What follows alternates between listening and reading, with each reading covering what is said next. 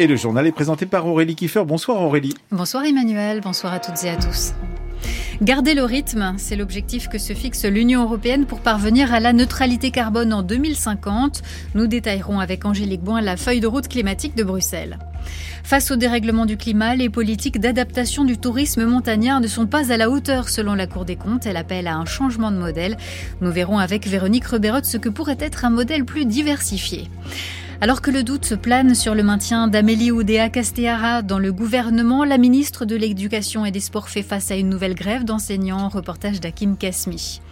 Et puis un an après le séisme qui a endeuillé la Turquie et la Syrie, notre correspondante en Turquie, Marie-Pierre Véraud, est retournée à Antioche, ville martyre détruite à 90%. C'est le dossier de ce journal. À l'approche des élections européennes et alors que les normes environnementales sont dénoncées par de nombreux agriculteurs, la Commission européenne marche sur des œufs.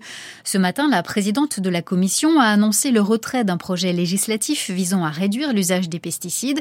Selon Ursula von der Leyen, davantage de dialogue et une approche différente sont nécessaires. Bruxelles publie par ailleurs sa feuille de route climatique pour 2040. Les 27 se sont déjà entendus sur l'objectif de réduire de 55% leurs émissions de gaz à effet de serre d'ici 2030 par rapport à 1990. Bonsoir Angélique Boin. Bonsoir. Vous êtes en direct de Bruxelles. La Commission propose de garder le même rythme pour parvenir à une baisse nette de 90% en 2040. Oui, cet objectif, il répond aux avis scientifiques et s'appuie sur une solide étude d'impact. Il faut de la visibilité aux investisseurs, a dit le commissaire au climat, Wopke Obstra, pour justifier cette nouvelle cible, étape nécessaire pour atteindre la neutralité carbone promise en 2050. Mais la commission l'assure et se veut rassurante. Une bonne partie du chemin va se faire grâce aux lois du pacte vert déjà sur les rails. Dans le domaine de l'énergie, par exemple, grâce aux renouvelables, aux renouvelables, au nucléaire, aux mesures d'efficacité énergétique déjà engagées. Pareil pour les transports, les règles du jeu fixé pour les voitures, les bus, les camions nous permettront de tenir ces objectifs, estime-t-on, à Bruxelles. Mais sur le volet agricole, où on le sait bien, des choses restent à faire, la prudence est ce soir de mise. Le monde agricole doit jouer un rôle dans la transition tout en garantissant une production alimentaire suffisante, est-il sobrement indiqué, sans objectif chiffré. Interrogé sur le climat actuel, le commissaire en charge du climat a prôné l'importance d'un dialogue avec les Européens, quels qu'ils soient. En ce qui concerne le sentiment de la population, moi je pense que la population est convaincue de la réalité du changement climatique et nous demande d'agir. Mais les gens dans le même temps sont inquiets car ils voient bien que cela a un impact sur leur quotidien, sur leur portefeuille, sur leur emploi. Cet objectif n'est qu'une proposition non contraignante. Ce sera à la prochaine commission de proposer les réformes nécessaires. Tout dépendra donc de la volonté politique dans les États membres et à la tête de la prochaine commission. Angélique Boin à Bruxelles. Le tremblement de terre qui s'est déclenché il y a tout juste un an en Turquie et en Syrie a fait au total près de 60 000 morts. 53 500 de ces décès ont été enregistrés dans le sud et le sud-est de la Turquie et près de la moitié des victimes turques se trouvaient à Antioche, ville martyre, détruite à 90%. Notre correspondante Marie-Pierre Véraud s'est rendue dans la ville en ruine où les cérémonies de commémoration au petit matin ont été mouvementées, la foule conspuant les autorités. Et les habitants se demandent si Antioche ou Juifs chrétiens et musulmans vivaient ensemble retrouvera un jour cette fraternité. Nous sommes dans un petit village à une vingtaine de kilomètres d'Antioche. C'est ici, dans une salle à côté d'une église en ruine, que le Père Jean officie désormais. La cathédrale grecque orthodoxe d'Antioche est en miettes. Il n'y a pas que des chrétiens à Antioche, il y a des alévis, des juifs, des musulmans, des grecs orthodoxes. Et nous sommes chacun une partie d'une mosaïque qui forme un merveilleux paysage. On ne peut pas être seul à Antioche. Il faut rassembler tous les morceaux pour recomposer ce paysage. Pour l'heure, le quartier Afan, en plein cœur d'Antioche, celui où vivaient ensemble toutes ces communautés, n'est que ruine et poussière. Les gravats n'obstruent plus les rues, mais en un an, rien d'autre n'a changé. Quand je vois cela, je pleure des larmes de sang, dit un homme au téléphone avec un ami. On s'approche, il s'appelle Erkan Djarjar. On a perdu des membres de notre famille, nos amis, nos voisins. Quand je regarde cette ville, je vois une ville morte qui n'a plus d'âme.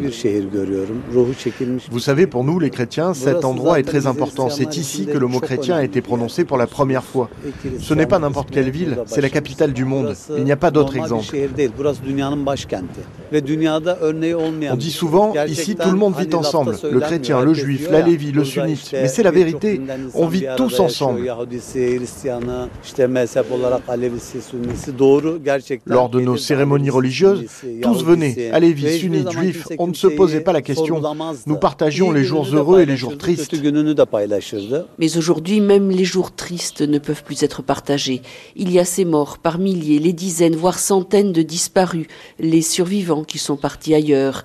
Il n'y a plus de juifs à Antioche, de catholiques, les Grecs orthodoxes ne sont plus qu'une poignée, les Alévis aussi ont dû rejoindre des camps de tentes ou de containers. Kemal arpente le quartier. Ici, c'était l'église catholique et juste à côté, il y avait l'une des mosquées les plus célèbres de la région. L'imam de la mosquée allait discuter avec le prêtre, le prêtre venait à la mosquée et ils jouaient ensemble au backgammon. Ils se respectaient. Pendant des centaines d'années, on a ainsi vécu côte à côte en fraternité. Et nous voulons revivre cela. Nous voulons nous retrouver avec nos frères. Il est urgent de faire quelque chose. Son ami David intervient. Le réel problème ici, c'est le manque d'eau et d'électricité. Une famille ne peut vivre sans cela. Il y a des maisons vides tout autour, mais les gens ont peur de revenir car il n'y a pas de sécurité. Bien sûr, ici, il y a un petit poste de police, c'est bien. Il en faut dans plusieurs points du quartier. Nous avons demandé au préfet, mais nous n'avons pas eu de réponse. Si on peut restaurer la sécurité, les familles dont la maison est debout pourront revenir. Et si ce mouvement commence, le quartier reprendra vie petit à petit. Mais les habitants d'Antioche ont l'impression de crier dans le désert. Berkane est cinéaste. Il a tourné à Antioche juste avant le tremblement de terre les lieux de son film n'existent plus aujourd'hui. Malheureusement, les gens ont oublié Antioche. Tout le monde s'en fiche. Ils n'entendent pas les cris des habitants. Ici, nous sommes très attachés à notre ville. Antioche, ce ne sont pas des immeubles, ce n'est pas seulement l'histoire. Antioche, c'est aussi une âme. Une âme que tous voudraient faire revivre. Un reportage signé Marie-Pierre Véraud à Antioche. Aux États-Unis, une cour d'appel fédérale a rejeté la demande d'immunité pénale de Donald Trump, ce qui rouvre la voie à son procès à Washington où l'ancien président est accusé d'avoir tenté d'inverser illégalement les résultats de l'élection de 2020. C'est un coup dur pour Donald Trump, de nouveau en campagne pour la présidentielle, et il va logiquement faire appel. La campagne est difficile pour sa rivale pour l'investiture républicaine, Nikki Haley, pas seulement à cause de l'avance considérable dont bénéficie le milliardaire dans les sondages, mais aussi du fait des fréquentes menaces qu'elle subit, au point que son équipe demande au service secret de la protéger, Sébastien Paour. Un déplacement de campagne la semaine dernière chez elle à Columbia, en Caroline du Sud. Une femme essaye de monter sur scène. Elle est interpellée par un membre de la sécurité privée de la candidate. Le mois dernier encore, deux appels au service de secours pour un crime en cours dans sa maison, deux fausses alertes qui précipitent la police sur place. L'ancienne gouverneure n'était pas présente, seuls ses parents âgés et leur aide-soignante. L'équipe de Nikki Haley ne donne pas plus de détails, mais voici le type de menace récente contre celle que les militants trumpistes stigmatisent depuis plusieurs semaines parce qu'elle reste course dans la primaire contre l'ancien président archi-favori. L'intéressé relativise. Se présenter à la vie publique implique en partie de faire face à ces menaces. Ça ne va pas me dissuader, assure-t-elle. Sa sécurité privée a été renforcée depuis une semaine en attendant la décision des services secrets. Il n'offre une protection qu'après consultation d'un comité consultatif du Congrès et autorisation du secrétaire à la sécurité intérieure. Le sénateur Barack Obama avait obtenu cette protection en mai 2007 quand il était candidat à la Maison Blanche. Sébastien Paour, à Washington, le président argentin Javier Milei marche dans les pas de Donald Trump.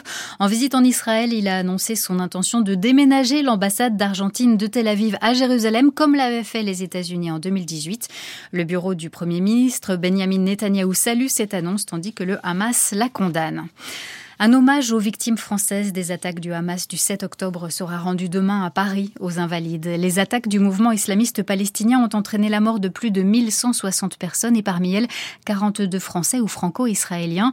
55 membres de familles de victimes et d'otages ont prévu d'assister à la cérémonie. La plupart ont quitté Israël hier pour la France. Thibault Lefebvre a rencontré Yarden Gonen, dont la sœur Romy, 23 ans, est otage depuis six mois. Pour Yarden, depuis quatre mois, c'est un jour sans fin. Tous les jours, c'est comme le 8 octobre. Quand je me lève le matin, ma première pensée est pour ma sœur qui a été enlevée. Alors la trentenaire se bat avec la photo de Romy sur son t-shirt noir. Elle alerte, elle sensibilise et elle raconte son histoire à qui veut bien l'entendre. Demain, ce sera à la France et à son président Emmanuel Macron. J'attends vraiment de pouvoir le rencontrer et de lui demander de faire tout ce qu'il peut. Pour moi, tous les événements sont importants. Partout où je peux parler de ma sœur, de ce qu'elle est en tant qu'être humain. Ce n'est pas seulement un visage sur une affiche. Si on entend ou on lit simplement son histoire, ça n'a pas autant d'impact que si on me voit moi qui parle d'elle. Et Yarden espère même convaincre au-delà des clivages politiques et des polémiques autour de la présence de députés de la France insoumise que certaines familles refusent de rencontrer. Nous devons parler à tout le monde. Je comprends qu'ils ne se rendent pas compte, mais ils doivent comprendre. Les deux choses les plus importantes dans la vie, c'est la santé et la communication. Après la cérémonie, Yarden continuera sa croisade. Depuis quatre mois, cette infirmière a mis sa carrière entre parenthèses et elle n'a qu'une obsession. Faire revenir sa sœur à la maison. Le gouvernement Attal n'est toujours pas au complet. Le Premier ministre a déjeuné avec le chef de l'État, mais aux dernières nouvelles, l'annonce des noms des derniers membres du gouvernement Attal serait attendue plutôt demain. La ministre de l'Éducation et des Sports, Amélie Oudéa-Castera, est sur la sellette. Son départ est évoqué, de même que l'entrée au gouvernement de François Bayrou, blanchi par la justice. En attendant de savoir qui sera leur interlocuteur ou interlocutrice à partir de demain, les syndicats SNES, FSU, CGT et SUD appelaient aujourd'hui à une nouvelle grève dans l'éducation nationale autour de la question des salaires, mais aussi de l'application des mesures du choc des savoirs lancées par Gabriel Attal pour relever le niveau des élèves. Enseignants et chefs d'établissement sont particulièrement critiques sur les groupes de niveau en français et en maths pour les élèves de 6e et 5e. Écoutez le reportage d'Akim Kasmi dans le cortège parisien maintenir la pression sur le ministère de l'Éducation nationale alors que les dotations horaires sont actuellement en train d'être distribuées aux établissements scolaires. C'est ce qui a poussé Victor, professeur de mathématiques dans un collège REP d'Ivry-sur-Seine, à refaire grève aujourd'hui. On a aperçu que non seulement la réforme ne donnait pas de moyens supplémentaires, comme il faut mettre en place des groupes, donc plus de classes que de groupes, il faut environ 40-50 heures par semaine en plus que le gouvernement ne donne pas. Donc ça, c'est des heures qu'on va devoir prendre sur d'autres dispositifs. Par exemple, notre proviseur veut supprimer le, le latin ou l'allemand pour pouvoir financer les groupes de niveau. Et donc il est donc important de se mettre en grève dès maintenant pour envoyer un message au gouvernement pour dire qu'on refuse euh, cette réforme et qu'on engage le bras de fer dès maintenant pour qu'elle soit retirée et qu'elle ne soit pas prise en compte dans la préparation de la rentrée.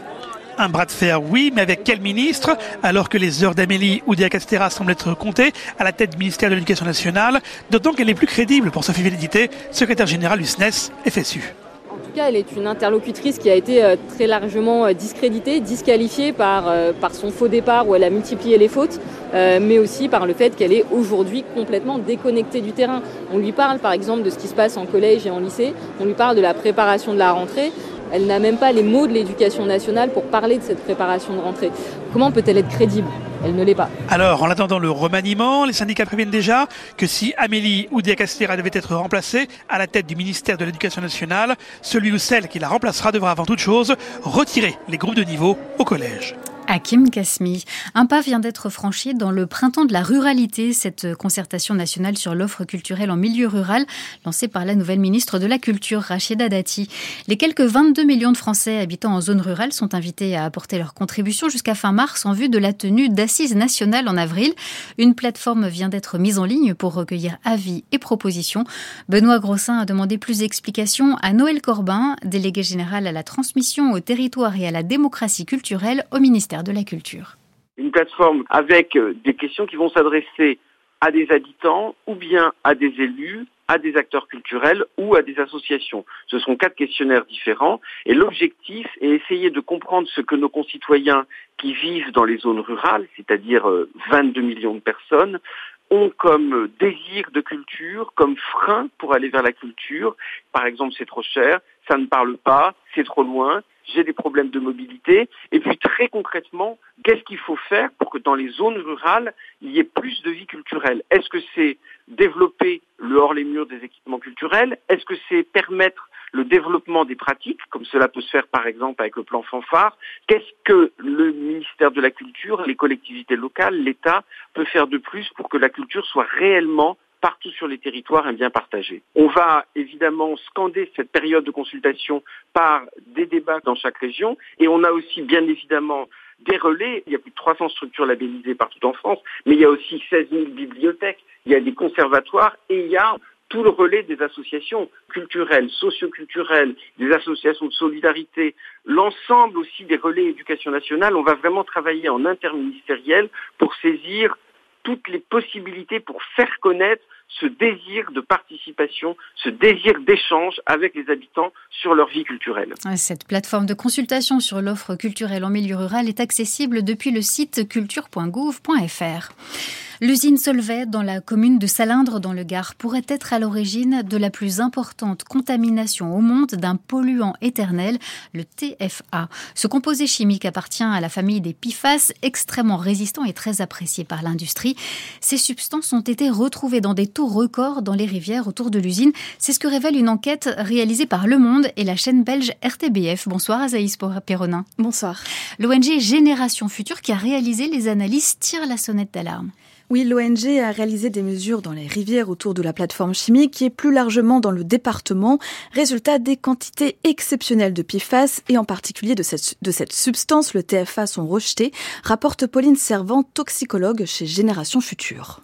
On a mesuré des concentrations de l'ordre de 7 mg par litre dans les rivières qui jouxtent la plateforme chimique. Et c'est des concentrations qui, à notre connaissance, n'ont jamais été retrouvées euh, auparavant dans d'autres euh, analyses faites dans d'autres endroits. À titre de, comparaison, les concentrations euh, maximales qui ont été retrouvées en Allemagne sont de 0,14 mg par litre de TFA.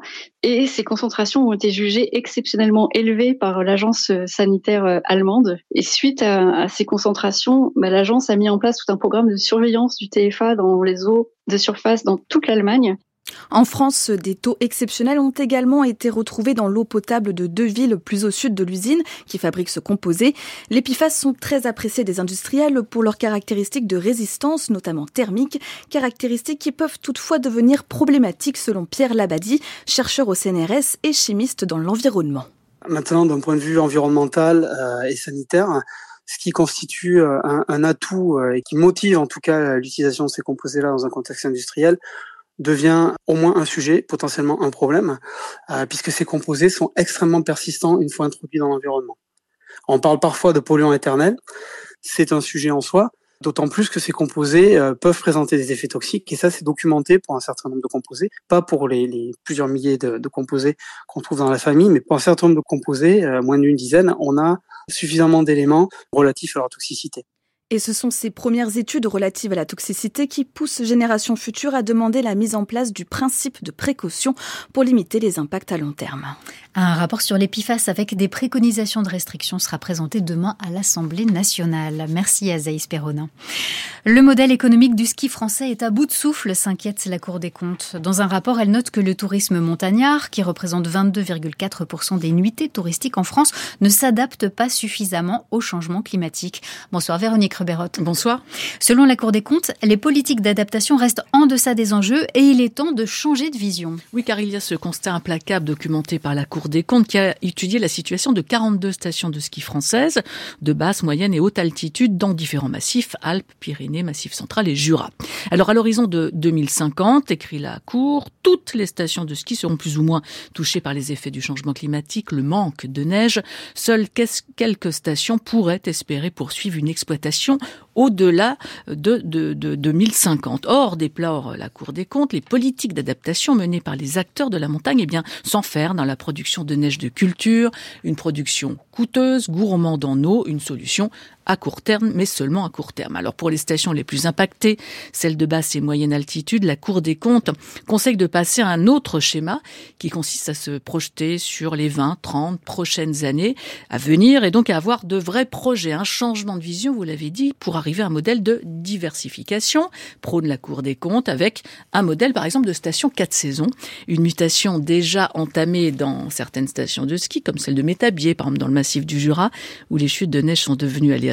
Fini donc le tout ski, mais pas le bol d'air en montagne, toute l'année, avec une offre par exemple de luge d'été, euh, de VTT, d'acrobranche, de balades naturalistes, etc.